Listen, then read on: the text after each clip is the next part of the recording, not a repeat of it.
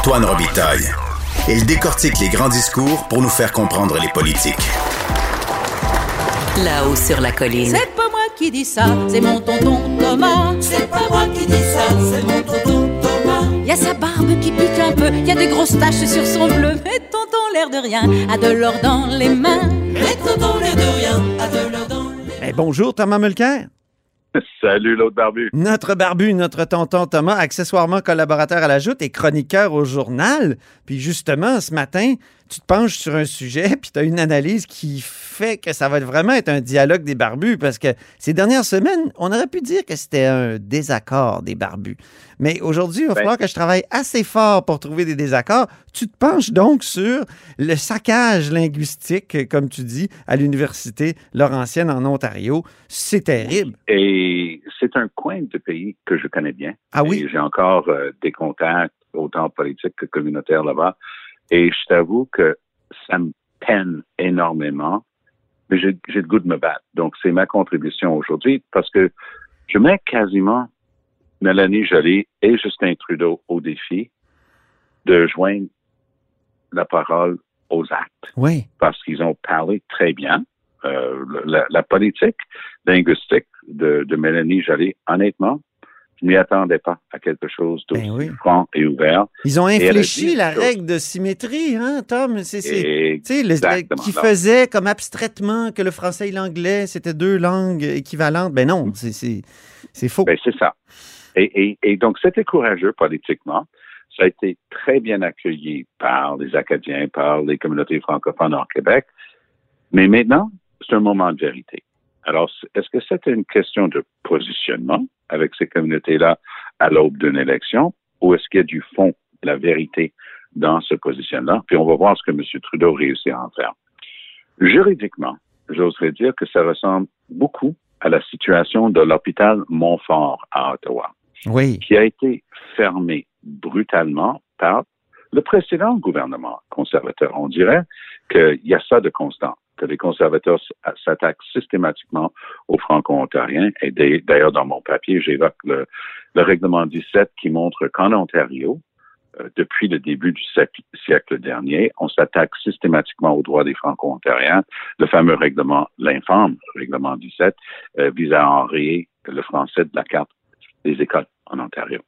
Donc, av- avec mon force, ce qui est arrivé, c'est qu'on est allé devant les tribunaux pour prouver qu'au terme de la loi ontarienne, on n'a pas le droit de couper dans les services aux francophones, à moins que ce soit la dernière euh, chose qu'on peut faire. Il y a, oh, toutes les autres options ont été analysées. Alors ici, la preuve est fort simple. Ils sont en train d'utiliser une loi pour la restructuration des entreprises, des compagnies en, cas d'insolvabilité pour dire, ben, on a peut-être bâti trop euh, d'immeubles, euh, on n'arrive pas, on va commencer à couper les programmes. Mais quand on regarde le pourcentage des programmes coupés, ça tombe singulièrement sur les programmes en français. Donc, on a des étudiants de deuxième et T'imagines, troisième ça, ça me fait penser, excuse-moi, Tom, ça me fait penser à- au scandale immobilier de l'îlot voyageur à l'UCAM. Oh, ben, L'UCAM s'était mis dans le trou de plus de 500 millions. C'est les contribuables qui ont épongé. Mais jamais le gouvernement du Québec s'est mis à couper dans les universités anglophones. Au contraire, elles sont les universités anglophones au Québec. McGill, Concordia, tout ça, c'est démontré, chouchoutées. Elles sont, elles, sont plus euh, financées que, euh, que, que la part de la population euh, anglophone au Québec. Donc, on- c'est c'est très bizarre ce qui se passe. C'est comme si au Québec, on, est, on, était une majorité très forte alors qu'on est une majorité minoritaire sur ce continent. Puis on, surfinance les institutions anglophones, alors que dans le reste du Canada, on, on- tape ou on nuit, ou on, où on édicte des nouveaux règlements 17, comme tu le dis, euh, alors que les francophones, ils ont du mal à survivre, puis l'attrait de l'anglais est tellement fort et tellement planétaire. Moi, je trouve qu'on est dans... C'est le monde à l'envers. Oui, et, et je pense justement qu'il faut éviter la tentation d'aller vers le plus bas dénominateur commun, donc Ben, c'est ça. nivellement vers le bas, et d'essayer de viser quelque chose de correct. Et c'est c'est ce qui est arrivé avec l'hôpital Montfort. Les tribunaux ont, ont décidé, mais là, on n'a pas ce loisir ici, parce qu'on parle d'étudiants de deuxième et troisième cycle qui vont, qui risquent de tout perdre. Et en plus, il faut comprendre ces communautés-là. En dehors du Québec, parce que ce sont des communautés que je connais bien, j'ai travaillé au Manitoba, je connais bien Saint-Boniface, j'ai des amis proches là-bas. Je connais ces différentes communautés, que ce soit Gravelbourg en Saskatchewan, il y en a partout. Oui. Même Toronto, avec près de 7 millions de personnes, même si c'est un faible pourcentage, le, le, la masse de francophones à Toronto est très impressionnante. Mais c'est vraiment en dehors du Nouveau-Brunswick, qui est officiellement bilingue, c'est vraiment dans le nord de l'Ontario qu'on retrouve une communauté, une collectivité, des villes comme Sudbury, des villages aux alentours dans la grande région du nord, des, des places comme Hearst ou Sturgeon Falls ou des places comme ça ou Penetanguishene, où il y a quand même des écoles, des, des établissements de santé, une vraie possibilité de bâtir quelque chose où on peut, oui, on sera toujours entouré d'anglais, et Mais- on pourrait quand même avoir une vie communautaire. Mais, Mais c'est quand même épouvantable. On n'arrête pas de dépeindre dans le reste du Canada le- Québec comme raciste et tout ça. Puis, maudit, dans le reste du Canada, il y a une minorité qui pourrait vivre pour vrai linguistiquement, puis on lui coupe les ailes. C'est épouvantable. C'est, ben, les ailes, les ailes étant la génération prochaine. ben oui. Parce que ces, ces gens titulaires d'une maîtrise, ces gens titulaires d'un doctorat auraient pu continuer d'enseigner d'autres à l'université ou dans les collèges communautaires qui ressemblent un peu à nos cégeps, ou encore au secondaire et ainsi de suite. Donc, ce sont les forces vives de cette communauté qui sont en train d'être en ex forcés de s'expatrier. Donc, Ou de s'assimiler, falloir ou de s'assimiler. C'est facile apprendre l'anglais, puis, puis, puis, puis finalement travailler en anglais. Puis on le sait, au Québec, Bon, en c'est un problème. On va au cégep en anglais. Après ça, on se dit, ben là, j'aimerais ça travailler en anglais. Alors, on, on- on force l'anglicisation des milieux de travail. En tout cas, c'est ma position. Mais c'est Ouais, facile, c'est facile de passer à l'anglais. dans Dans... ces régions-là, Ouais, c'est encore les, les- pire. les francophones peuvent, ils vivent en français à la maison, dans la communauté, mais le niveau de pénétration des deux langues est tel que ça n'existe quasiment pas. Je dirais pas que ça n'existe pas, peut-être parmi les plus âgés, mais ça n'existe quasiment pas de ne pas être capable de s'exprimer dans les deux langues, mais ça n'empêche pas les gens de vivre en français Ouais. et, de faire que le français est la première langue. Mais c'est vraiment ça, c'est-à-dire de, de vider la communauté de ses forces vives pour l'avenir qu'il faut que M. Trudeau et Mme Joly regardent ce qui est en train de se passer là maintenant.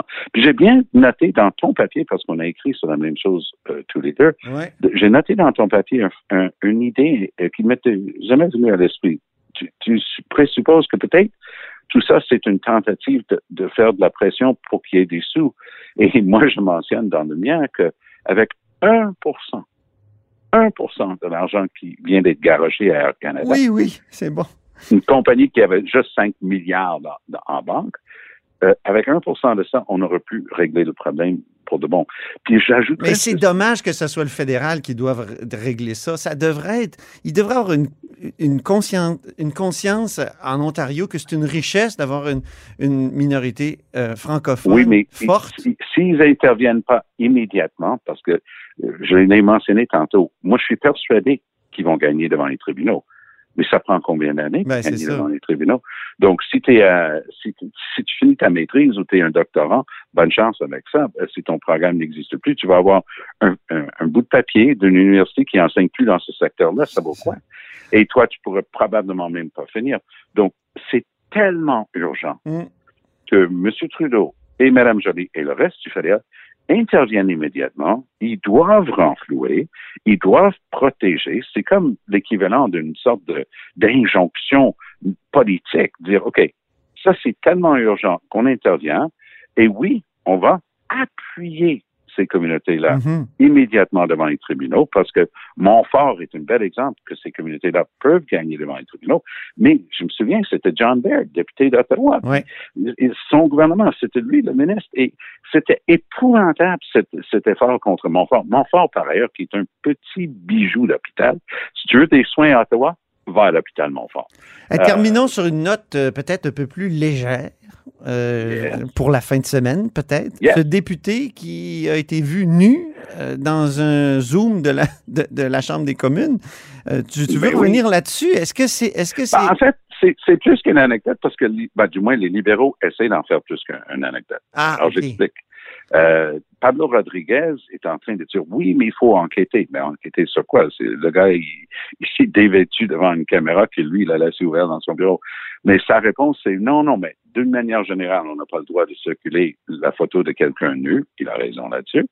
Euh, et, et, mais ce sont des lois qui étaient largement faites à prime abord pour, par exemple, euh, le petit copain qui essaie de se venger contre sa blonde qui veut circuler une photo. Mais le principe est le même. Euh, Mhm. Il faut il faut pas faire circuler une photo de quelqu'un nu. Mais ils essaient surtout d'essayer de savoir qui a eu la photo parce que tu n'es pas supposé de prendre des photos à la Chambre des communes. D'après ce que j'ai pu voir, il n'y a personne qui sait que c'était un technicien, si c'était un employé, si c'était un député. Et en plus, à un moment donné, le gars arrive dans son bureau et il est en train de se déshabiller. Ou chez eux, je sais pas où il était, pour être honnête.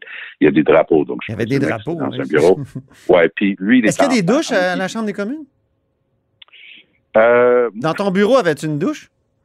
moi, moi, j'avais, je crois que ma douche, ma, ma- mon bureau, parce que j'avais un très grand bureau, en avait un, une, mais ils sont plutôt rares. Il y avait une- un gymnase euh, auparavant, mais euh, c'est- pas très bien équipé. Hmm. C'était l'époque victorienne plutôt, hein. Ouais, ouais. Y avait, il y avait- il y avait pas grand-chose pour, pour les députés. Mais ce, ce type-là, c'est le député de Pontiac qui s'appelle Will Amos. Euh, on en a pas beaucoup entendu parler. Moi, je le connais parce qu'avant, il faisait des trucs euh, en envi- environnement. Il est devenu euh, un peu moins intéressé euh, avec le temps euh, par ces questions-là. Mais à un moment donné, ces anecdotes-là occupent l'espace euh, pendant 24-48 heures. On va voir si les libéraux réussissent à en faire un cas. Euh, je pense pas qu'ils vont réussir à démontrer absolument qui l'a fait. Mais un petit coup de chapeau à, à la députée qui est la whip euh, du, Du bloc. De Bellefeuille, Oui. euh, qui, qui est la whip du, du Bloc québécois, parce que son ton était parfait. Une petite pointe d'humour, d'ironie. Oui. Euh, et honnêtement, je pense qu'elle mériterait un, un- une trophée à la prochaine tribune de la presse euh, une fois que la pandémie est terminée. Merci beaucoup, Thomas Mulcair, pour ce dialogue. Allez, l'autre Au prochaine. plaisir, c'est à la semaine prochaine. Bye bye.